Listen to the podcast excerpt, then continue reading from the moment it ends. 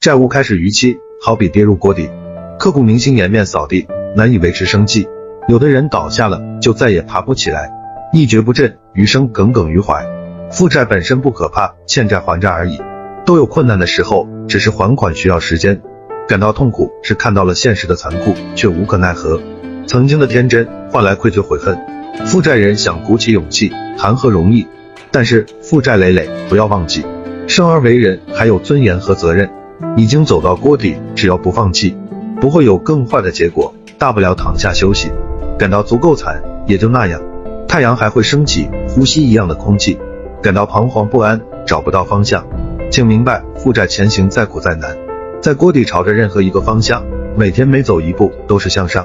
咬咬牙，坚持一下，就算是爬也要挣扎，拼尽全力活在当下，没有选择余地，只能活成更好的自己。把翻身上岸交给时间，天天向上，足矣。感谢观看，拥抱希望。